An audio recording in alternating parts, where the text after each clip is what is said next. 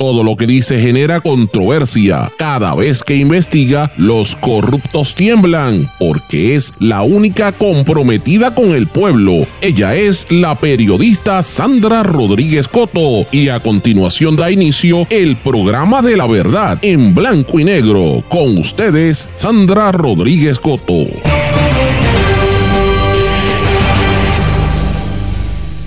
Primero fue Tata Charbonnier y después quién. ¿Están activos los federales en este año electoral? Todo apunta a que así es. Bienvenidos a su programa en blanco y negro con Sandra para hoy martes 16 de enero de 2024. Les saluda Sandra Rodríguez Coto.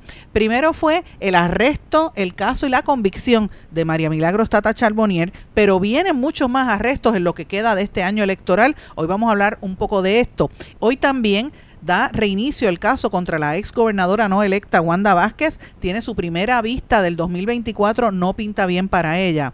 No para, no cesa la criminalidad en Puerto Rico. Hubo ya la primera masacre por desgracia y la policía pues no da abasto con esta situación.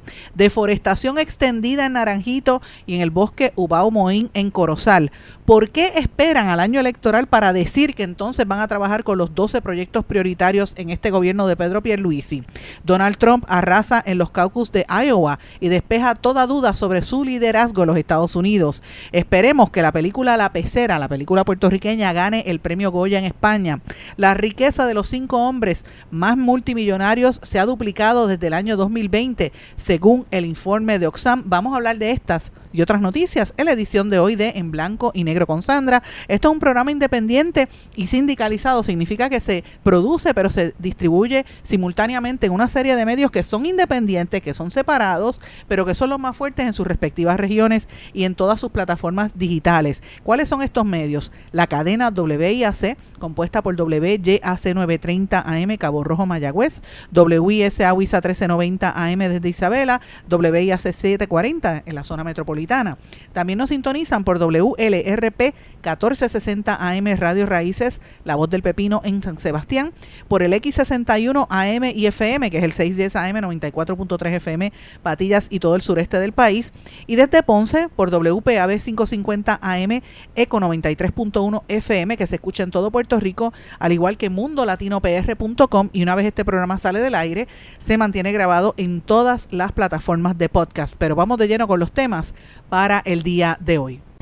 En blanco y negro con Sandra Rodríguez Coto. Muy buenas tardes y bienvenidos a este su programa en blanco y negro con Sandra. Mis amigos, espero que estén todos muy bien. Gracias por su sintonía. Gracias por estar pendiente a todo lo que estamos trabajando en estos días. Señores, estamos empezando la tercera semana del 2024 y tengo que vaticinar y tengo que admitir que este año va a estar bien duro a nivel periodístico porque vamos a estar trabajando muchas horas, largas horas con lo que viene en camino.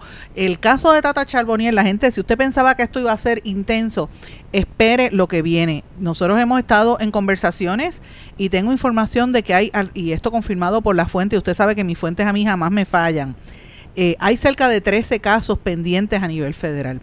Así que este año se preparen porque van a venir legisladores, alcaldes y gente que va a estar posiblemente enfrentando la justicia por actos de corrupción. Tengo la lista de algunos de los nombres, ¿verdad? De, las, de estas personas. No la voy a divulgar porque, eh, pues obviamente estaríamos en el, entrando en la materia de especulación y hasta que yo no vea un documento, pues no voy a decir. Pero eh, los nombres que se están barajeando y que están circulando a nivel federal incluye alcaldes e incluye una serie de legisladores importantes, señores. Esto es importante porque esto va a tener un impacto en las elecciones puertorriqueñas y lo quiero decir de entrada por la información que estuve eh, conversando precisamente anoche con una figura importante eh, a nivel federal y del gobierno que estuvo confirmando que sí, que hay unas investigaciones en camino. O sea, este caso de Tata Charbonnier va a traer secuelas. Ella no le despinta a nadie que tiene que ir a cumplir prisión ella posiblemente tenga que cumplir más tiempo, mucho más tiempo de lo que la gente podría anticipar, pero no es el único caso que se va a estar ventilando este año. Así es que, señores, tenemos que estar listos porque va a ser un año bien intenso. Esto podría tener una incidencia a nivel electoral. Así que prepárense porque esto va a traer cola. Vuelvo y digo, incluye alcaldes e incluye legisladores, las investigaciones que hay. La mayoría son del Partido Nuevo Progresista, pero también hay del Partido Popular Democrático. Así que estemos atentos. Pero bueno, Vamos a trabajar de esto más adelante. Quería mencionarlo porque quería dejarlo ahí en el récord, porque eso está ahí. Precisamente hoy que eh, se está llevando a cabo el caso federal de Wanda Vázquez, que tiene su primera vista del año 2024. Eh, y obviamente, eh, usted sabe que la, la más reciente moción, para los que no lo sepan, la Fiscalía Federal devela que el caso tuvo origen en una denuncia de un funcionario despedido, que ahí pues a todas luces ya se apuntó a quién era la persona, ¿verdad? Como ustedes saben, el caso federal contra Wanda Vázquez, la exgobernadora no electa, eh, inicia este año en una vista de estatus esta tarde en, eh, ¿verdad? Que está, debe estar ahora junto a la jueza Silvia Carreño. Además de Wanda Vázquez, están acusados el banquero venezolano Julio Herrera Belutini, el ex agente federal Mac Roxini. La, y todo esto se dio, ¿verdad? El, se, se, especula que la transacción inicial fue en la boda de eh, eh, Fajat, el que trabajaba con con este Paulson, que están ahora en demanda, que ustedes saben que hemos trabajado mucho esos temas, pues en la boda de él fue que supuestamente se hicieron los acuerdos ilegales, ¿verdad? Que se le imputan a la exgobernadora. La vista de estatus de esta tarde originalmente estaba programada para el 15 de diciembre, pero se pospuso eh, para darle break en, en las navidades. Y obviamente es interesante traerlo porque miren qué casualidad, la jueza Carreño es la misma que tiene el caso contra la ex representante Tata Charbonnier, que la pasada semana concluyó con la convicción de parte de un jurado en el caso de la en el caso volviendo al caso de la ex gobernadora Wanda Vázquez la moción más reciente en el expediente electrónico que aparece es el de la Fiscalía Federal eh, sobre el proceso de descubrimiento de prueba, que fue una moción que ellos radicaron el pasado 10 de enero y el documento tiene 14 páginas. La Fiscalía reveló que el origen del caso fue una querella que había radicado el ex comisionado de instituciones financieras George Joyner en el 2017 radicó esa querella contra Bancrédito, que era la institución de Herrera Bellutini, pero en esa pesquisa no desembocó acusaciones.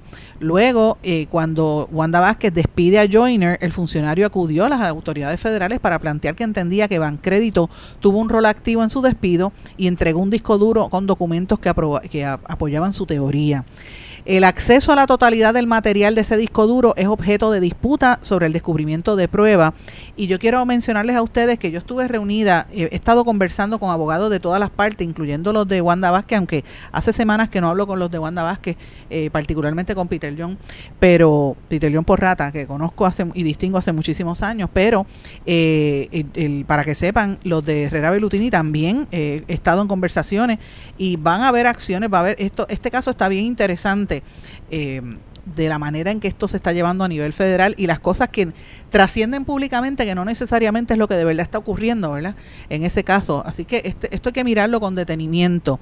El ban, eh, ¿verdad? El acceso a la totalidad del material de, ese disco duro es objeto de disputa sobre el descubrimiento de prueba y es uno de los puntos que está trayendo la defensa del de, el expresidente de Bancrédito. En noviembre, la jueza Carreño ordenó llevar juicios por separado. Los cargos del 1 al 4 se van a ver en juicio en, eh, de los tres coacusados, mientras que Herrera Belutini va a ser juzgado por separado solo en los cargos del 5 al 7, luego del primero, del, del el primero juicio de todos los acusados. Los, car eh, los cargos del 1 al 4 que enfrentan los coacusados en conjunto son por alegados sobornos de Herrera Belutini y Rossini a la ex gobernadora para que sacara de su posición al ex comisionado de los CIF. Ustedes recuerdan que eso fue lo que supuestamente se negoció en la boda de, de Fajat los cargos 5 al 7 contra Herrera Bellutini se relacionan a sobornos y a, y a, cambios en OSIF, intentando sobornar al gobernador Pierluisi a través de otras personas. La acusación federal apunta mensajes de texto y otras comunicaciones entre los acusados y terceras personas que establecerían que se brindaría ayuda política a la entonces gobernadora Wanda Vázquez a cambio de que destituyeran al entonces comisionado de instituciones financieras George Joyner, que en efecto pasó eh, se le pedía, supuestamente Herrera Belutini le pidió que nombrara a alguien que él pudiese controlar. El 14 de mayo del 2020, Wanda Vázquez designó a Víctor Rodríguez Bonilla como el nuevo jefe de instituciones financieras, luego de solicitar la renuncia de, Kelly, de Joyner Kelly en marzo de este año y obviamente el designado, este señor Víctor Rodríguez Bonilla, había sido asesor de Bancrédito, el banco internacional que tenía Herrera Belutini aquí en Puerto Rico. Así que eso es el caso en síntesis, lo que se plantea públicamente, pero eh, lo, lo traigo, señores, porque es el principio de muchas cosas. Y lo traigo también porque hay que, hay que incluir esto en, la, en, ¿verdad? en el tema de, mirarlo en el contexto de lo que está pasando con Tata Charbonnier, la acusación de Tata Charbonnier. Tata Charbonnier no hay quien le despinte eh, una, una convicción larga. Eh, y hay que preguntarse si esto va a pasar con Wanda Vázquez. La información que yo he escuchado hasta ahora es que panorama no luce bien para la ex gobernadora. Eh, así que eh, no, no, va a salir bien como se plantean. Veremos a ver qué sucede, ¿verdad? Porque los abogados tienen tremendos abogados, todos tienen buenos abogados en este caso, así que miremos a ver.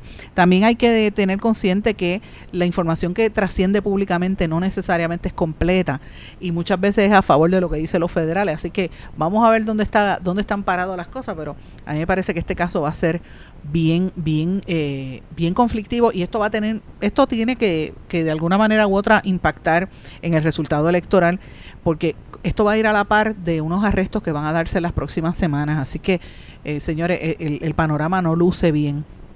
Yo eh, ayer estaba, ¿verdad?, conversando con ciertas personas sobre la convicción, en este caso de, de María Milagros Tata Charbonnier, y tengo que mencionar algo sobre esto que no lo había dicho anteriormente, pero lo voy a mencionar.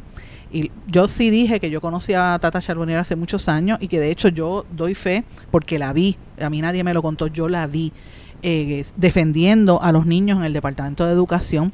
Cuando yo iba a llevar casos eh, a, ¿verdad? a defender el derecho de mi hija a tener educación y tener los servicios relacionados a terapias y de educación especial, eh, porque todo el mundo sabe que yo tengo una hija con impedimento, pues muchas veces me encontraba en esas vistas a, a, Tata Charbonnier que en aquel momento primero era abogada y después aparecía como administradora, como la posición que le dan a un, a un, como si fuese un juez en esos procesos administrativos.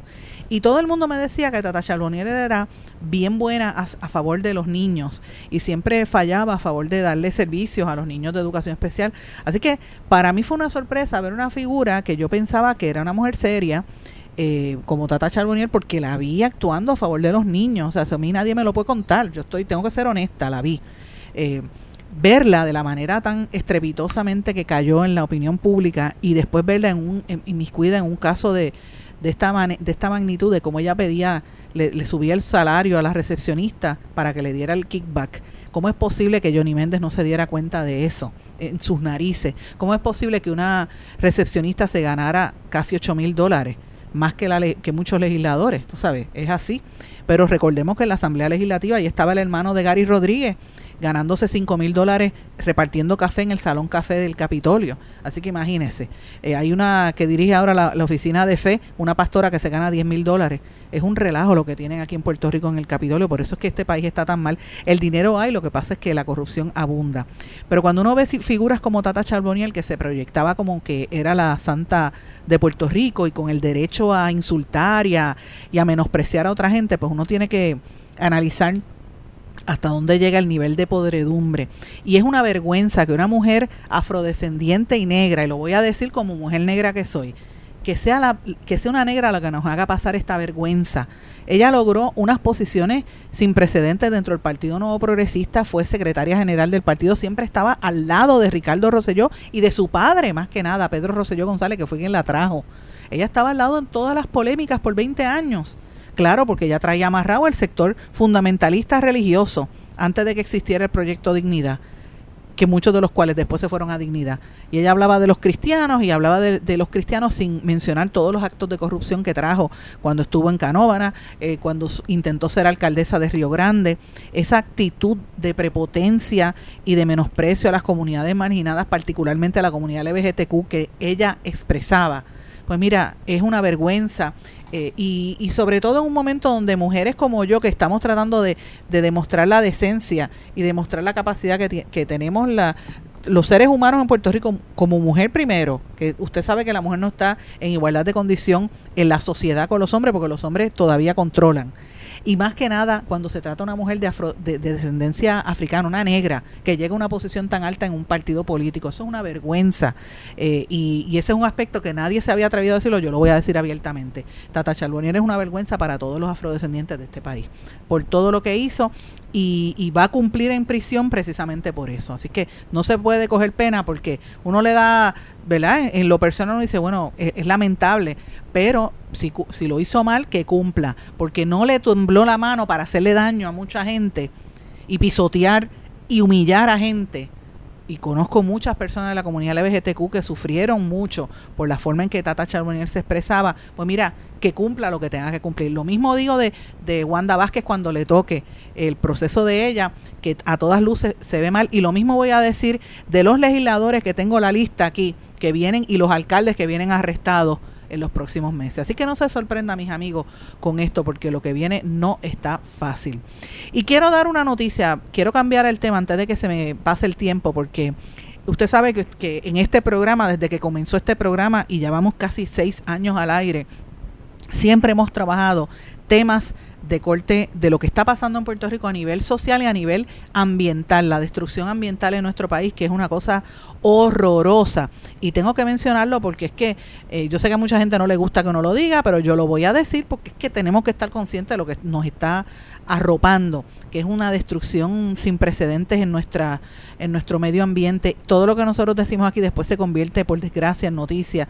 Eh, y es importante que, y digo por desgracia porque eh, son cosas que uno no merece como pueblo que se estén dando.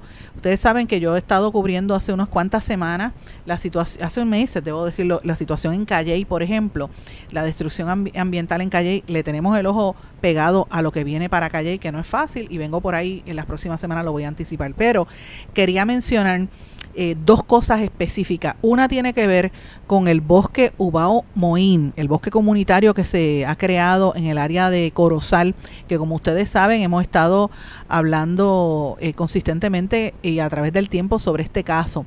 Señores, las investigaciones que se han hecho preliminarmente con las querellas que se han radicado, desde el año 2022 y el 2023 apuntan, para que usted tenga una idea, a que se ha deforestado un total de 141 árboles y 98 arbustos, eh, no solamente deforestado, sino también remoción de corteza terrestre, derrame de, de herbicidas y otras cosas para destruir una zona que era un bosque, hay una alegación y una controversia en ese bosquecito en Corozal diciendo que eso es una propiedad privada, pero la realidad es que hay un hay una usted aunque tenga propiedad privada, usted no no puede destruir el ambiente en Puerto Rico como se está dando. Cuando la comunidad se organiza para detener una destrucción ambiental es precisamente por eso, porque las agencias de gobierno quedan impunes, o sea, los crímenes quedan impunes porque las agencias de gobierno miran para el lado y no están actuando. Y los, los daños que están ocurriendo en ese bosque son sustanciales, lo quiero mencionar porque es importante. Y el otro que quería eh, mencionar es lo que está pasando en el municipio de Naranjito el alcalde eh, y, hay uno de los empresarios en la zona que se pasan dando permisos y beneficios eh, de parte y parte y hay un corte de árboles endémicos en el municipio de Naranjito eh, muy fuerte muy grande en toda esa zona. Tengo que mencionar que en Naranjito vienen noticias para el municipio de Naranjito, otorgación de permisos fraudulentos a través del municipio de Naranjito en más de tres ocasiones se le han eh, solicitado permiso fatulo eh, para un restaurante en, en, esa zona, en adición de 5 mil dólares para otra propiedad de un residente, de un, de un comerciante de apellido González, que fue hallado culpable del derrumbe en la carretera 152 en Naranjito. Todas las querellas y las gestiones quedan en nada porque las amapuchan en el, en el municipio y eh, aparentemente el alcalde, con la ayuda del alcalde, obtienen equipo de voleibol las changas de Naranjito, pues entonces como le dan dinero, pues este ese equipo se usa para para, para proteger a los desarrolladores que están destruyendo el ambiente. Eh, hace un mes se hizo un donativo de cerca, de 40 mil dólares a la campaña del alcalde y hay información al respecto que está circulando en redes sociales en el pueblo de Naranjito y todo esto se está haciendo bajo la defensa de que el, el, alcalde protege a quien le da dinero a cambio. Señores, esta es la alegación que hay. Hay unas fotografías y una serie de documentos que están circulando en las redes sociales que va a reventar en estos días.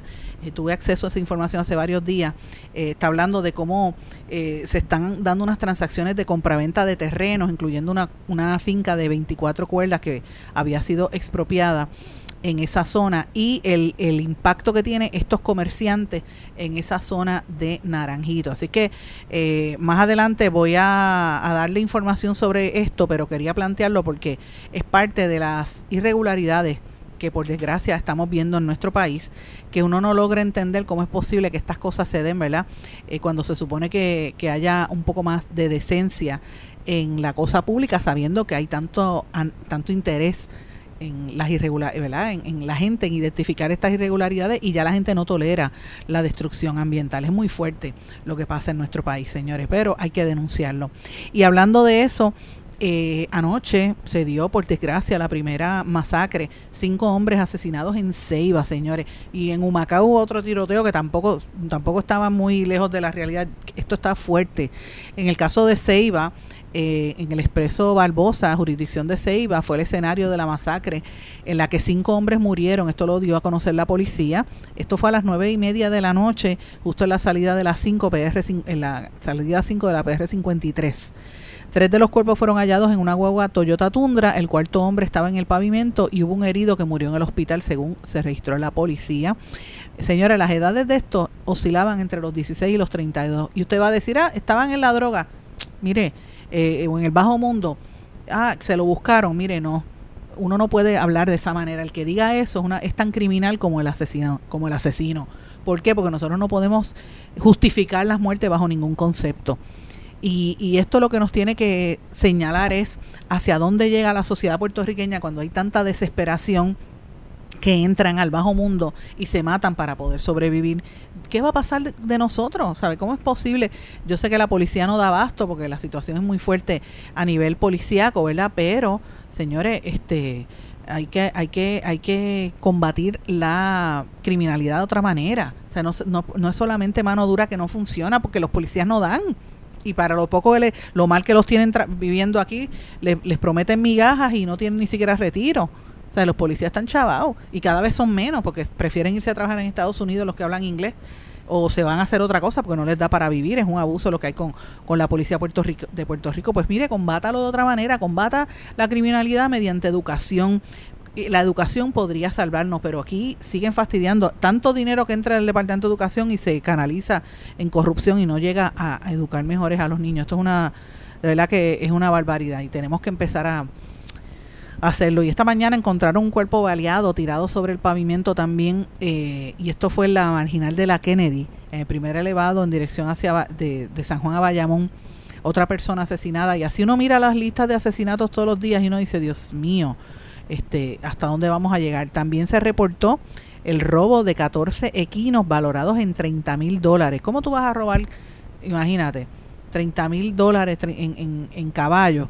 Eh, este, es de esta cosa que uno dice, pero ven acá, eh, ¿dónde la gente no, cómo es que la gente no, que no se dio cuenta de esto? Imposible.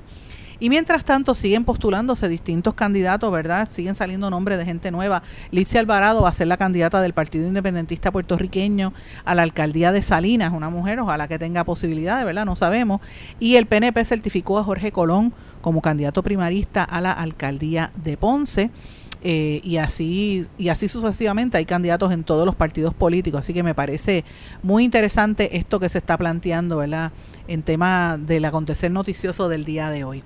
Aparte de eso quería mencionarles también eh, obviamente la una de las noticias que llama mucho la atención la, la, el disparate de inmunidad en la, la el disparate de inmunidad de, eh, de, que están tratando de hacer en el proyecto este de Georgie Navarro que quiere, los legisladores dicen que están en contra de darle, darle una protección por discrimen religioso a, a, quien no quiera adoptar menores. Usted sabe lo que quiere hacer Jordi Navarro, eso es para tratar de conseguir titulares y que la gente recuerde que él está a, a, nivel legislativo y no tendría que preguntarse qué es lo que él ha hecho, ¿verdad? A nivel legislativo, cuál ha sido, más allá de salir en televisión y ponerse Botox, ¿qué más está haciendo Jordi Navarro? Pues esas son las preguntas que uno se tiene que hacer a la hora de, y, y, se lo digo a la gente que vaya a votar en las elecciones, piense bien antes de emitir el voto.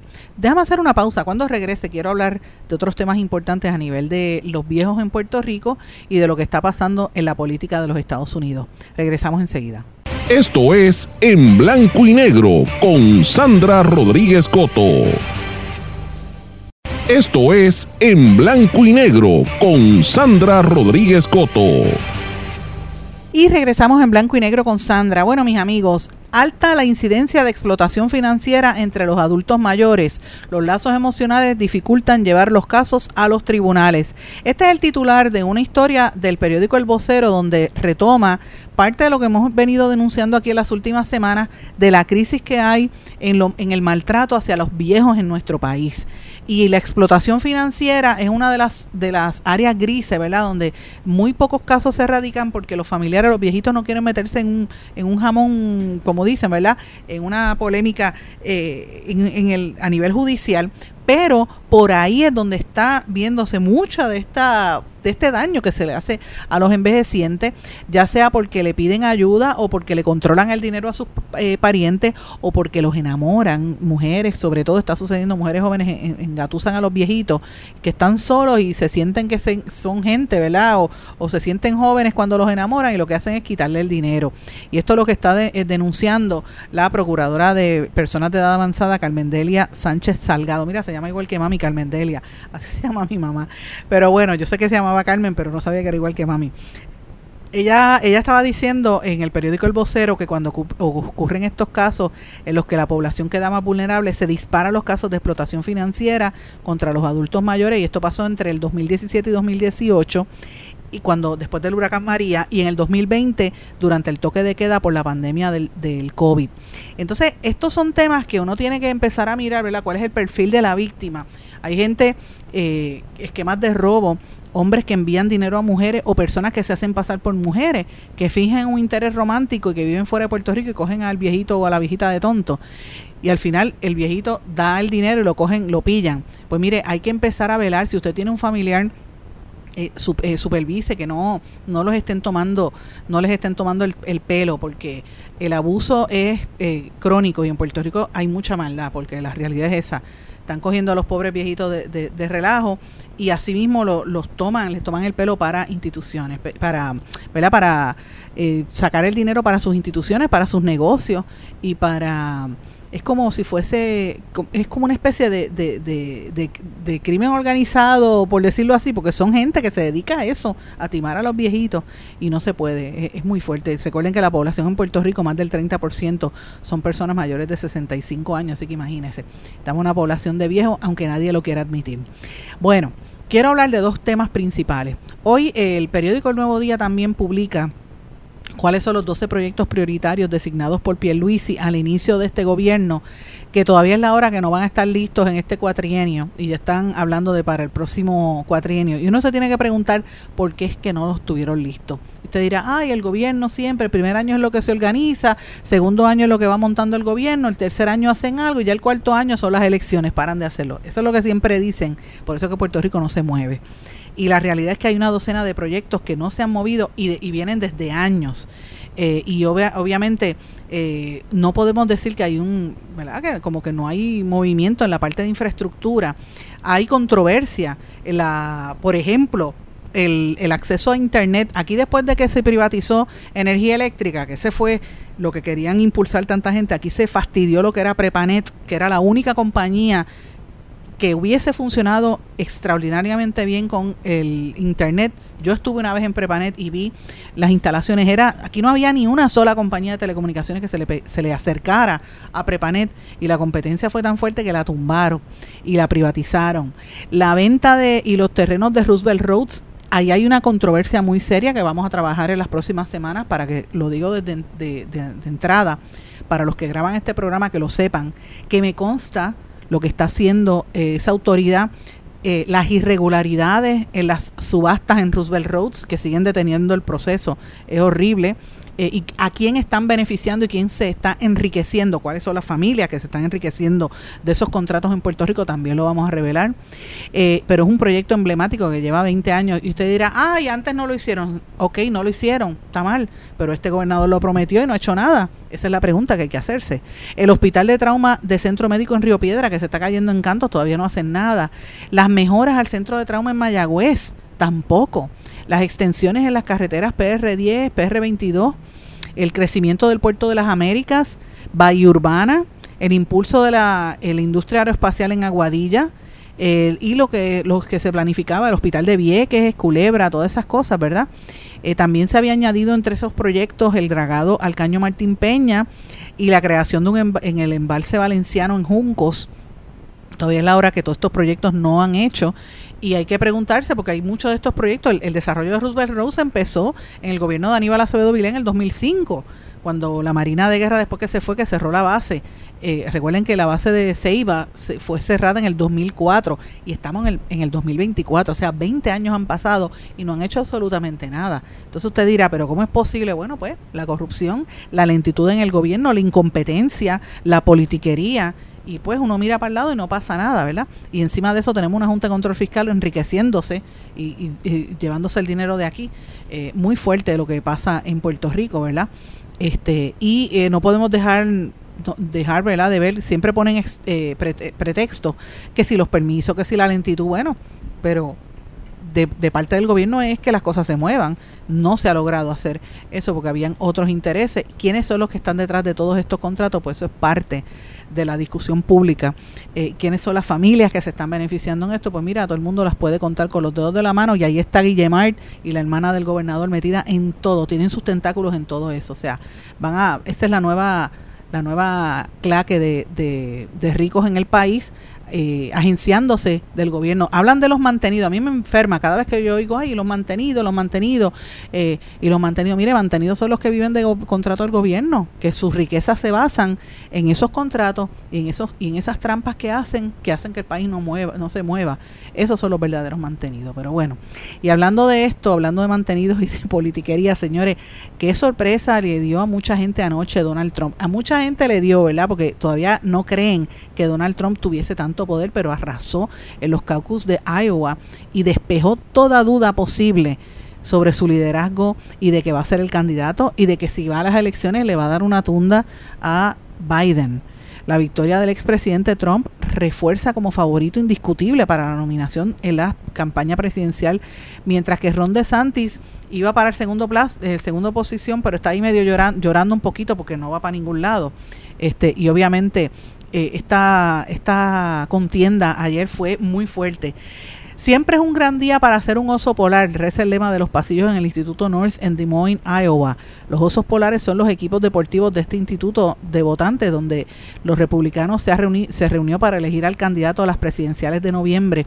Y ahí fue donde salió Donald Trump, tan y como anticipaban las encuestas. Allí que está cayendo una, una, la nieve que está tan fuerte, la temperatura y es una, como le llaman, las, las temperaturas del Ártico por esta, esta ola de, frío que hay en toda el área norte del, hemisferio norte, no impidió que la gente se moviera a votar por Trump. La gente está bien descontenta con el gobierno de, Biden y yo veo la situación muy difícil.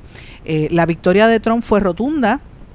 Los analistas dicen que, que certificaron el triunfo, dicen que eh, ha batido el récord del republicano Bob Dole, que se impuso en los caucus de Iowa en 1988 por algo más de 12 puntos.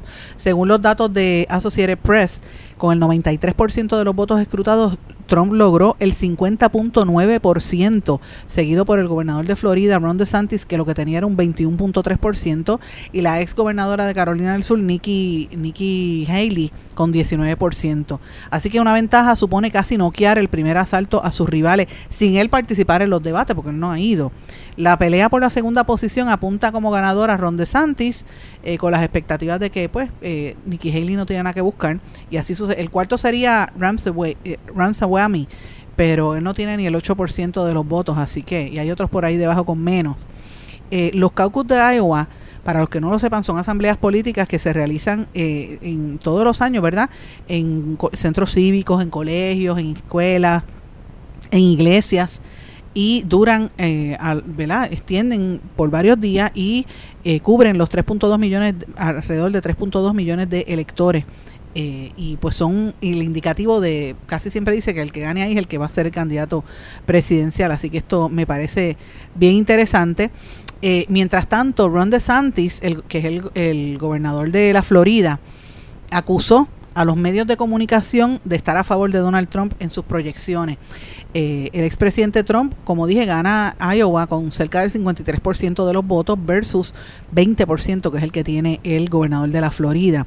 Él acusó a los medios noticiosos de haber interferido en los caucus de Iowa a favor del expresidente al haber proyectado su victoria antes de que la mayoría de los electores pudiese salir a votar y dijo, es absolutamente indignante que los medios de comunicación interfieran en las elecciones al proyectar el resultado antes de que decenas de miles de habitantes de Iowa tuvieran siquiera la oportunidad de ir a votar. Los medios de comunicación están a favor de Trump y este es el ejemplo más atroz hasta la fecha. Y fíjense qué cosa más increíble un republicano decir esto, cuando usted sabe que Donald Trump ha hecho toda su campaña diciendo que los medios son los que le han hecho daño a él, así que imagínense. En Estados Unidos, son los medios los que a través de sus cálculos con los votos disponibles hasta el momento proyectan el resultado final mucho antes de que las autoridades den los números oficiales. Medios como la cadena CNN, la cadena NBC o Fox han eh, proyectaron desde temprano la victoria de Trump a pocos minutos del inicio del caucus con solo un puñado de votos escrutados. Eh, la particularidad de los caucus es, que son un tipo de asambleas de ciudadanos. En un momento en que los medios han proyectado la victoria de Trump, pues mira, la mayor parte de la gente no había votado y si tú ves en el medio que ganó Trump, pues mira, no voto. Y eso es lo que pasó, eso es lo que está alegando el gobernador Ron DeSantis. Así que me parece interesante. Señores, antes de irnos a la pausa, quiero traer una nota, volviendo acá a Puerto Rico, es en Cabo Rojo y esto es un anuncio. Yo sé que este fin de semana, ya desde el jueves, está la gente encaminándose para San Juan por la fiesta de la calle San Sebastián, ¿verdad? Pero la organización sin fines de lucro Regala Cabo Rojeño anunció la, la, celebración de la segunda edición de una gran fiesta cabo rojeña titulada La Fiesta de la Calle Carbonel. Esto va a ser el próximo fin de semana, el 27 en 27 de enero desde las 9 de la mañana en la calle Carbonel en Cabo Rojo.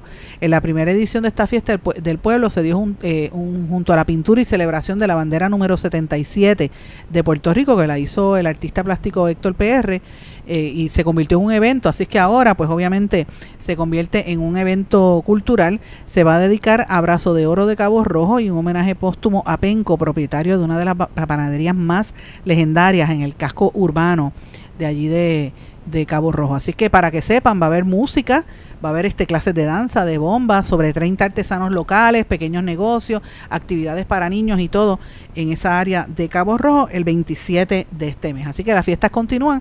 Pase después de la fiesta de la calle San Sebastián. Recuerden que la próxima es entonces al lado oeste, suroeste de Puerto Rico. Voy a una pausa. Regresamos enseguida. Esto es En Blanco y Negro con Sandra Rodríguez Coto.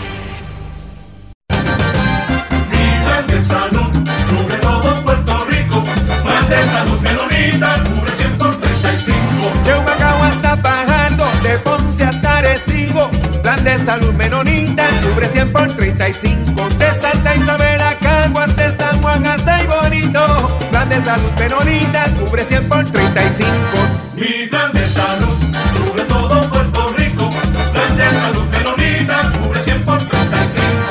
35. Quítese el dolor de cabeza con sus obligaciones de contabilidad con los servicios que presta Villalba y Villalba Company. Directo, personal y con sensibilidad humana. Lo que se busca en un verdadero asesor de contabilidad para todo tipo de servicio de contabilidad, pago de IBU, pago de nómina, informes trimestrales y anuales y otros. Ofrecen servicio directo personalizado. Villalba y Villalba Company. Para orientaciones, su teléfono el 939-336-5774. 939 336 5774. Oye, Brian, no te vayas. Llévame contigo para la playa. Llévame con Poicar y márcalo así. Llévame con Poicar pa' donde vayas. Oye, chico, ¿qué te pasa? Llévame contigo para la playa.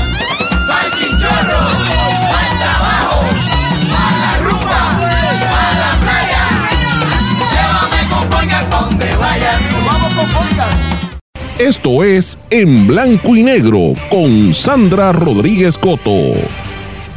Y regresamos en blanco y negro con Sandra. En esta parte final quiero destacar la película La Pecera. Para los que no lo sepan, es una película puertorriqueña que acaba de ser nominada hace unas semanas al premio Goya. Y usted dirá, ¿qué es el premio Goya? Señores, el premio Goya está en la categoría de los Oscar y de los BAFTA en Inglaterra. Son, yo creo que los tres premios principales que se otorgan en el cine como arte a nivel internacional. Goya se otorga por el gobierno de España, por el Instituto de Cinematografía y de las Artes Visuales, entre otras entidades, y ha premiado en, en esta ceremonia que ellos hacen todos los años eh, se entrega a nivel internacional para distinguir personalidades que contribuyen al cine como arte que une culturas y espectadores en todo el mundo. Y allí han recibido eh, de los principales cineastas del planeta, han recibido premios desde, bueno, casi todos los españoles más importantes, Carlos Saura, Pedro Almodóvar, Trueba, Guillermo del Toro, otros, ¿verdad? Que ese es mexicano, actores como Javier Bardem y Penélope Cruz, que son españoles, Benicio del Toro, que es puertorriqueño, ha ganado premios, eh, Victoria Abril de España, Antonio, eh, Antonio Banderas, español también, Nicole Kidman de Estados Unidos, Salma Hayek, mexicana, por solamente mencionar algunos de los que han recibido este esta distinción tan importante.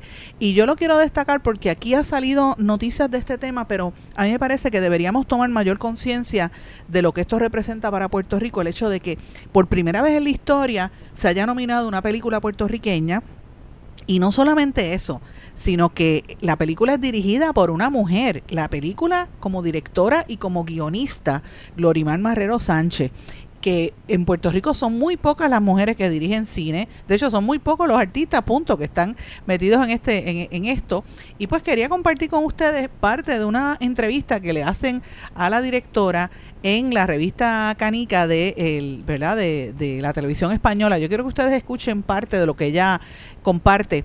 Eh, para los que no han, me han seguido en las redes, quiero que sepan qué fue lo que ella dijo, porque me parece que es una maravilla. Primero, la forma en que se expresa y segundo, que esté poniendo el nombre de Puerto Rico tan en alto. Quiero que ustedes escuchen esto. Vamos a hablar ahora de cine. La película La Pecera opta mejor película iberoamericana en la próxima edición de los Goya. Es la primera vez que una película puertorriqueña es seleccionada para estar en esta categoría y hoy está con nosotros su directora Gloria Mar Marrero Sánchez. Glorimar, ¿qué tal? Bienvenida al canal 24 Horas. Muchísimas gracias. Bueno, supongo que estarás muy contenta por esta oportunidad que tienes, que se te brinda ante los Goya. Sí, definitivamente estamos muy felices. Esto es un paso importante para la cinematografía puertorriqueña y estamos celebrando eh, esta nominación que tanto nos alegra. Además dices que tu país eh, también hay mucha expectación con esta nominación. Sí, sí, hay júbilo, alegría, gratitud eh, y está la gente muy, muy, muy unida ante esto el cine y la cultura siempre une mucho a, a, las sociedades. Cuéntanos ahora qué es La Pecera.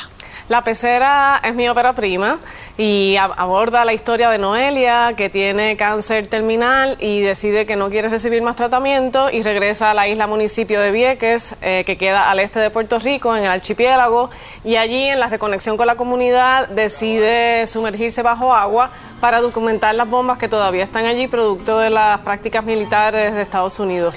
Porque aprovechas esa historia personal de Noelia, de la protagonista, para contar ese hecho que ocurrió allí, en, este, en esta localidad de Puerto Rico. Exactamente, trazó un recorrido de un personaje que tiene una enfermedad eh, de un cáncer, ¿verdad? Una colonización del cuerpo, para hablar a, modo de espejo de la contaminación bélica que todavía está en Vieques, está bajo agua y en el suelo luego de 60 años de prácticas militares que la Marina de Guerra de los Estados Unidos condujo allí. ¿Sería un tipo de denuncia política, ecologista, este, esta película? Bueno, va, por, va un poco por ahí. Es una intención de hablar de la colonización y de los síntomas que produce el coloniaje, así como el impacto ecológico, claro, que tiene esto en el ambiente y en los humanos que habitan el archipiélago de Puerto Rico, porque esto es algo que incide a todo el archipiélago, pero sobre todo a los habitantes de Vieques. En Puerto Rico hay mm, alrededor de 60 títulos de películas y solo cuatro la han hecho mujeres. ¿Por eso tú intentas también poner el foco en la historia de una mujer? Sí, es importante para mí contar desde el punto de vista de un personaje femenino y para mí es importante asumir, ¿verdad?, el rol y la decisión de dirigir y escribir como mujer cineasta en Puerto Rico. eh, y es relevante para mí también que se vea la historia, una historia puertorriqueña desde un punto de vista de esta mujer y de otras mujeres, ¿verdad? Porque la obra incluye relatos de otros personajes femeninos y habla un poco de esas comunidades unidas y cómo los lazos entre las mujeres también pueden ayudar a encaminar pues procesos difíciles como lo es el- una etapa terminal en una enfermedad. Eh, Glorimar, tú dices, eh, nos cuentas que es tu ópera prima, eh, tienes mucha experiencia, sin embargo, en cortos. ¿Cómo ha sido ese proceso de pasar de los cortos al largo? Pues eh, fue un desafío, eh, ha sido un proceso muy retante, pero muy gratificante también poder encarar la escritura de un largometraje y poderla, poder desarrollar esta historia en coproducción con España. Es algo que también eh, nutre mucho la película, con lo cual pues ha sido una experiencia de mucho crecimiento y de muchas certezas también. Eh, es un camino lleno de expansiones y contracciones, no, está- no es fácil encarar la realización de un largometraje, pero sí eh, llegan las certezas de que este es un camino de expresión con el cual yo quiero seguir trabajando. Tú tienes además eh, más caminos de expresión, aparte del cine. Eres una artista instalativa. ¿Se manifiesta eso en el cine, en tus películas, en esta película en concreto? Sí, definitivamente. El personaje Noelia es, un, es una artista audiovisual eh, que transita por el medio del dibujo, video, fotografía, con lo cual pues con eso yo llevo ese recorrido interdisciplinario a este personaje para que también haya un espacio simbólico y sensorial eh, que nos deja ver una plástica dentro de un espacio cotidiano eh, de un personaje que tiene un tránsito complicado, pero que con el ejercicio de la conexión con su propio arte, eh, esto se convierte en un trámite de ella con su propia enfermedad y en un, en un espacio también de búsqueda de alivio a través del trabajo. Sí, Glorimar, supongo que te gusta el cine español Me encanta. y que tendrás algunos referentes. Oh, muchísimos. Por ejemplo, Isabel Cochet, Mi vida sin mí, es una obra muy importante. Eh, Julio Meden también, eh, me gusta mucho su cuerpo de trabajo. Pedro Almodóvar. eh, y bueno, muchísimos más que ustedes tienen una linda y fructífera carrera cinematográfica. Aquí en España hay muchas obras. Y Glorimar, después de esta primera película, primer largo, supongo que de alguna manera, aunque no estés embarcada en ningún proyecto, tienes pensado seguir por esta línea. Sí, sí, aspiro a seguir trabajando en proyectos cinematográficos. Eh, estoy en el desarrollo de una historia que se desarrolla aquí en Usera, en el barrio Usera, que me interesa explorar. También estoy trabajando un guion que se desarrolla en Puerto Rico, así que aspiro a seguir escribiendo y seguir encaminando obras puertorriqueñas principalmente, eh, pero también con eh, personajes que también puedan transitar en otras ciudades y otros espacios. Pues eh, Glorimar Marrero, muchas gracias por estar con nosotros en el canal 24 Horas y mucha suerte en la noche de los Goya con la pecera. Estaremos Muchísimas muy gracias. atentos. Muchas gracias. Te veremos. ¿Escucharon qué maravilla? Esa que estaba hablando, pues es la directora y ciertamente a mí me encanta cuando escucho puertorriqueños y en este caso puertorriqueñas expresarse de esa manera tan bonito y con un lenguaje tan, tan, tan bien hecho, tan bien hablado, que demuestra lo que es la educación y la cultura. A veces aquí en Puerto Rico, por desgracia, los medios de comunicación lo que se fomenta es la chacota, el relajo y se, y se, pro- se promueve más la, la superficialidad, la tontería, cuando aquí hace falta que se le dé espacio a gente pues, que sea pensante, que nos demuestre el rol que tiene el desarrollo de la educación en nuestro país, en nuestra cultura. Y por eso, pues siempre en este espacio, en este programa, ustedes van a encontrar siempre un espacio para este tema. Esa película hay que verla, eh, creo que iba a entrar en escena en- otra vez en, los cines en estos días. La interpreta la principal actriz es Isel Rodríguez. Ahí está la querida amiga Magali Carrasquillo también. Está Carola García, mi querida amiga Regina Borri y otras eh, actrices puertorriqueñas y actores puertorriqueños que participan en esa película que ojalá gane el premio que sería importante. Y antes de terminar el programa voy a cambiar un poco el tema, ¿verdad? Quiero hablar de una nota que a mí me estuvo bien interesante. Oxfam, que todos los años presenta quiénes son los hombres más ricos del mundo, está diciendo que este año, a finales del año pasado y principio del 2024, los cinco hombres más ricos del mundo eran, ¿quiénes eran? Elon Musk, el dueño de, de Tesla y de X, antes era Twitter, Bernard Arnault, que es el empresario francés que tiene todos los artículos de lujo, el marido de Salma Hayek precisamente, Jeff Bezos de Amazon, cubano, ¿verdad? americano, cubano-americano, Larry Ellison del sector del software y Warren Buffett, que es un inversor norteamericano. La riqueza de estos cinco hombres, señores, se ha duplicado desde el año 2020, mientras que casi 5 mil millones de personas se han empobrecido desde el inicio de esta década. Y este es el informe que presenta la, la desigualdad que hace la organización Oxfam del foro, eh, ¿verdad? Con motivo del comienzo del Foro Económico Mundial que se está se reúne ahora en Suiza, en, Davos, reúne a líderes empresariales, políticos y académicos de diferentes países, pues ellos estiman que eh, pueden ser necesarios más de dos siglos para erradicar la pobreza en todo el planeta. Según Oxfam, a finales del siglo del año 2023, principio del 2024, como dije, estos cinco hombres más ricos, Elon Musk, Bernard Arnault, Jeff Bezos, Larry Ellison y Warren Buffett, eh, pues obviamente no compara con la pobreza que se, se, vive en todo el planeta y afirma que siete de las diez empresas más grandes del planeta tiene a un multimillonario como presidente o como accionista principal. Ante estas profundas desigualdades, la ONG reitera que es urgente una acción pública transformadora capaz de dar prioridad a los servicios públicos, defender una mayor regulación de las grandes empresas, acabar con los monopolios y aplicar impuestos permanentes sobre la riqueza y con beneficios excesivos. Y la riqueza conjunta de estos cinco hombres más ricos del mundo pasó de 405 mil millones de dólares a 869 mil millones de dólares, un aumento de casi 14 millones de dólares por hora. Miren esto. Y este, la riqueza se concentra cerca de 5 mil millones de personas eh, que ha disminuido, ¿verdad? A este ritmo. Esto quiere decir que faltarían 229 años para erradicar la pobreza a nivel global y los países de América Latina y de África siguen siendo los, los, los áreas, ¿verdad? Los, los, los continentes. Eh, donde hay mayor pobreza en todo el planeta. Entonces, ¿por qué yo traigo esto y lo traigo después del cine? Pues para que analicemos cómo es que el mundo se mueve, ¿verdad? Eh, y cómo cómo hay que luchar para que haya igualdad, para que haya representación de todos los sectores. En el caso de la película que les presenté, pues obviamente la representación de Puerto Rico a nivel internacional, pero más que eso es la participación de la mujer en equidad con los hombres.